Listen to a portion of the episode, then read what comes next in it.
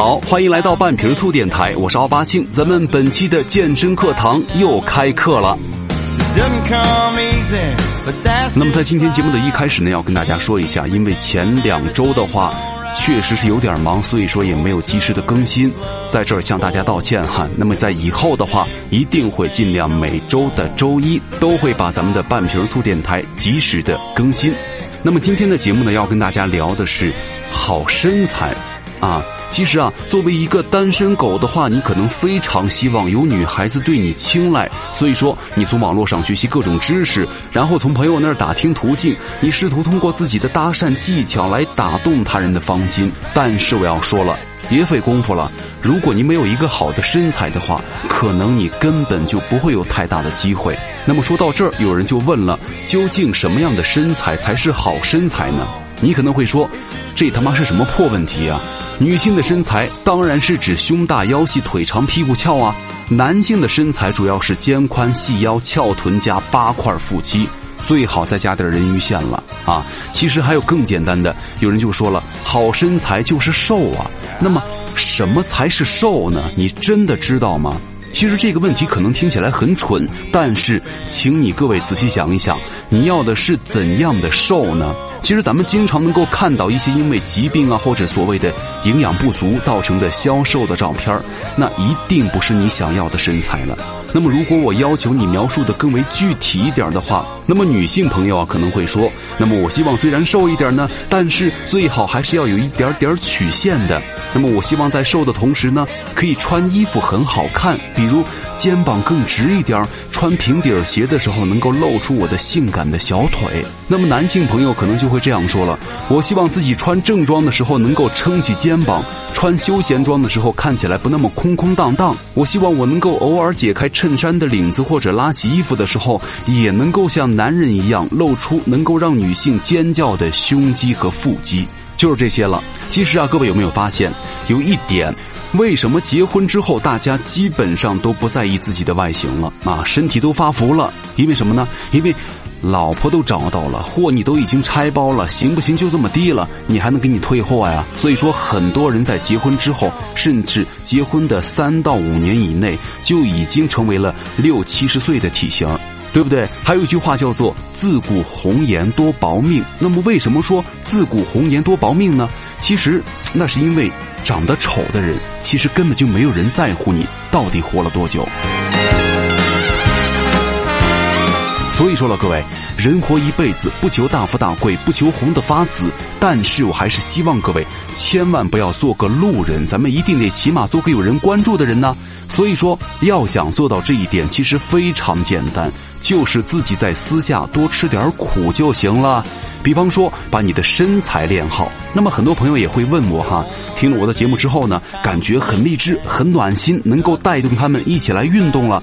其实我听了这儿以后，还是蛮开心的。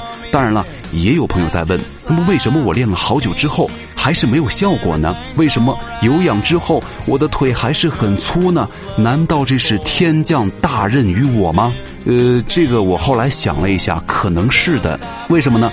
那句话不是这么说的吗？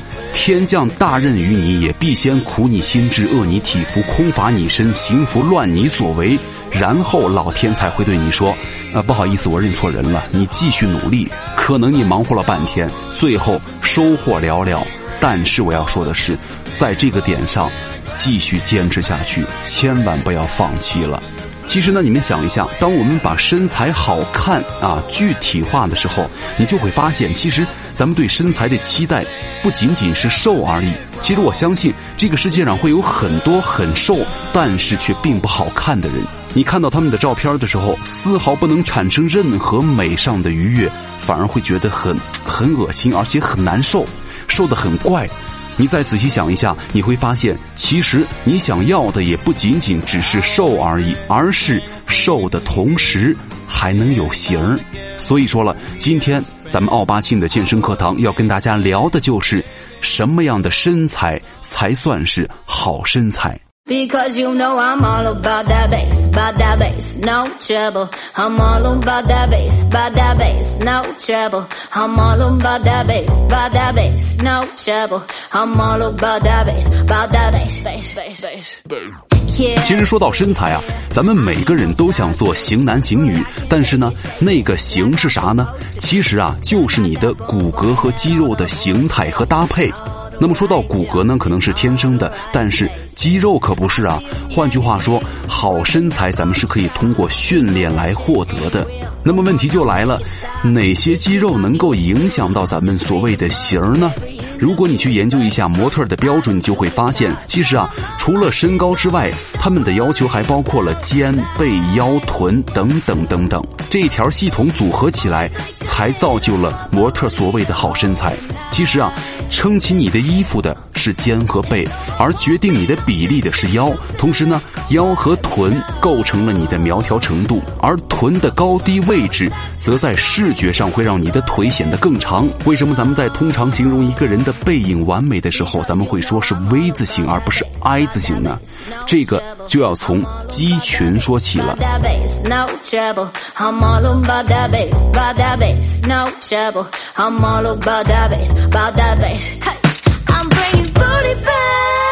咱们来说说那些让你看起来会更棒的地方。首先要明确一点咱们人类的身体啊是由大肌群和小肌群构成的那么大肌群呢主要有胸背臀和腿而小肌群则是肩胳膊腹和小腿了。上面咱们已经说过，不管是你想要穿衣好看，还是身材更好的话，大肌群都会起到非常重要的作用。咱们人类的骨骼呀，就像一栋房子的基本结构，而这个大肌群呢，就像墙体，保护咱们的内脏，并且将咱们的身体来填充起来。而这个小肌群呢，则更像是什么窗帘啊、茶几啊之类的小装修，在某种程度上更像是一个整体风格的延伸。明白了吗？那么再打个比方吧，当咱们打量一栋房子的时候，咱们可能会思考，它这个房子的布局是不是合理，墙体是不是漂亮，柱子的位置是不是对了。但是呢，当咱们打量自己的身材的时候，却总是在注意一些所谓的小细节，比方说，我胳膊上有肉啊，我的锁骨不够清晰，我的小腿不够纤细。于是大家为了这样的目标，各自拿着哑铃啊、杠铃啊、弹力带啊、弯举啊、推举啊、屈臂伸呐、举铁举得不亦乐乎。你每一次去锻炼的时候，你都会幻想和意淫，每一次你所谓的辛勤的汗水，最后都能够帮助你获得你梦想中的好身材。但是，可惜呀、你们弄错了什么？比方说，咱们喜欢男人的身材健硕和雄性，其实，并不只是因为他们硕大的胳膊。比如说施瓦辛格，施瓦辛格拥有一百四十五公分的大胸后背，七十五公分粗的树干般的腿部，宽阔的三角肌撑起来的肩膀。其实，这才是让他的身形让人第一眼就感觉阳刚威猛的最重要的原因了。你们都喜欢看什么《维多利亚的秘密》，而且你们也知道，维多利亚的秘密们的模特身材非常好。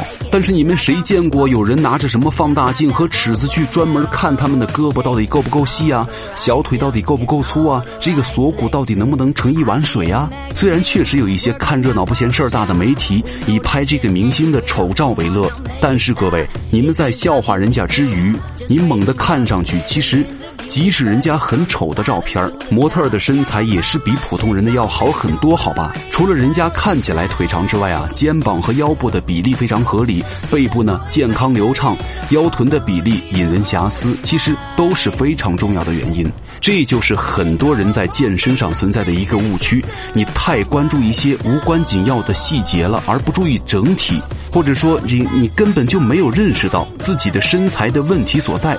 其实啊，这些细枝末节呢，除了你自己之外，根本就没有人会看得那么细。咱们再回到那个房子的比喻哈，比方说你走进一个房间，你发现这个房间的地板已经翘起来了，墙壁刷了很难看的颜色，而且家具都很烂，只有一个名师设计的水龙头闪闪发光。那会儿你还会觉得整体效果好看吗？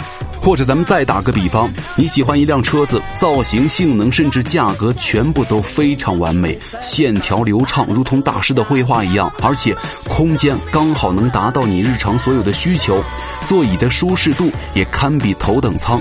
这个时候，你突然发现它的后视镜的边框弧度不是你喜欢的，但是这一小点毛病你会在意吗？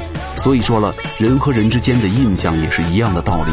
你们初次见面的时候，你只会从身材上让大家关注你的整体的体型是不是好看，男性呢是不是让人觉得很健康强壮，女性呢是否这个身材仪态是否优美。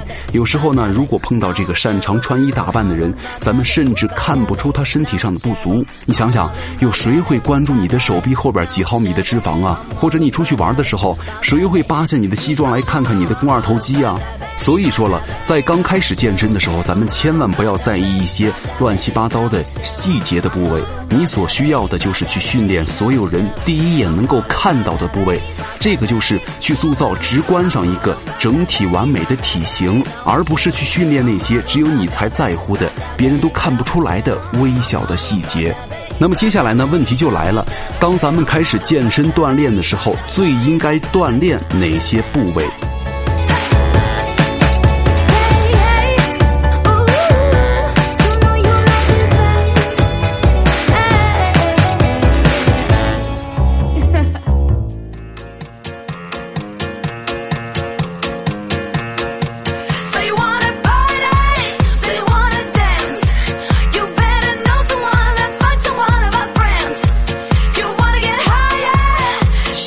咱们开始健身锻炼的时候，最应该锻炼哪些部位？一句话就是对体型修饰效果较好的大肌群啦，包括胸、背、臀、腿、肩和腹了。其实，除了这一点之外啊，大肌群还有一个好处，那就是相对于大肌群呢，小肌群消耗的热量是微不足道的。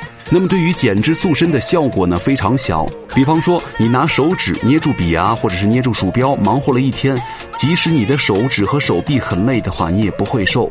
但是呢，你全身大肌群参与跑步半个小时的话，保证你的减脂效果要比你玩一天电脑要好太多了。小肌群的训练也同理，你去做那些所谓的能够消除你的赘肉的训练动作，也没有办法得到有效的减脂，反而从整体上，从大肌群上的减脂。才会真正的达到你想要的效果。对于增肌的人来说呀，也只有大重量、大肌群的训练才会更好的刺激各种激素的分泌。训练小肌群的话，对于初学者而言，不仅是塑形效果非常差，减脂效果非常差，甚至对于目标细节的修饰效果同样也非常差。假设你有一双纤细的小腿，但是腰围却达到了八十厘米，你远远看过去也依然是一个腿细的胖子。你虽然没有这个赘肉，但是呢，你有一双象腿，整体的形态也一定不会非常的协调。换句话说呀，你们所做的所谓的小肌群、孤立小重量的单独部位的训练，其实从根本上就不符合增肌减脂塑形的条件，就不可能取得非常好的效果了。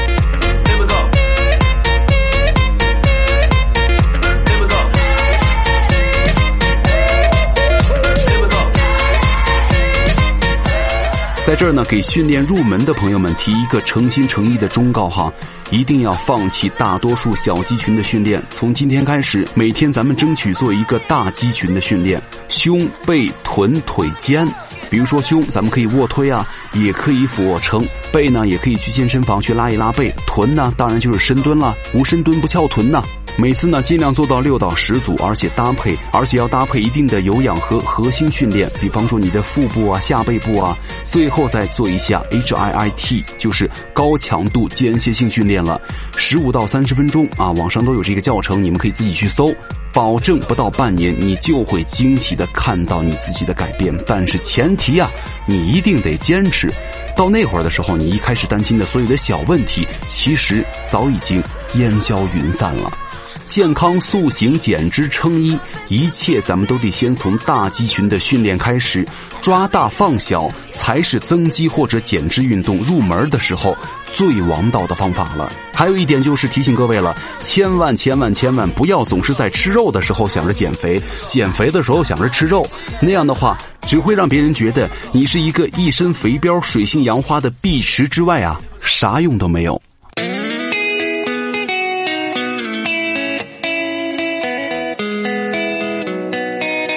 最后呢，再说一句，很多朋友也都在留言，都在问，能不能说一些锻炼的具体方法？有没有适合学生狗和上班狗的一些锻炼方法呢？在这儿呢，就给大家预告一下，咱们下期就要跟大家说一说适合上班族和学生党减脂健身的一周训练计划。好，再次感谢各位收听半瓶醋电台，我是奥巴庆，咱们下期再见啦。迎着风，捍卫永恒生命。希望之光照耀着大地。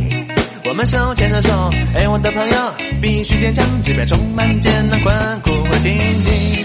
我们总还有力量，我们还有方向。每一天，勇敢的去面对生活。我想看到你们每一个人脸上的微笑。我想看到你们每一个脸上的微笑。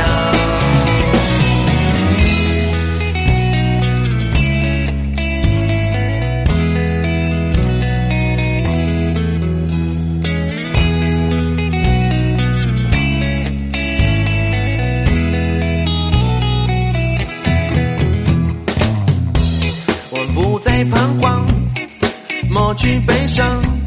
让我们一起为你点亮这温暖的烛光，永远在一起，一起歌颂生命，让病与痛彻底远离我们的身体。希望之光照耀着大地，我们手牵着手，哎，我的朋友，必须坚强，即便充满艰难困苦和荆棘，我们总还有力量，我们还有方向，每一天。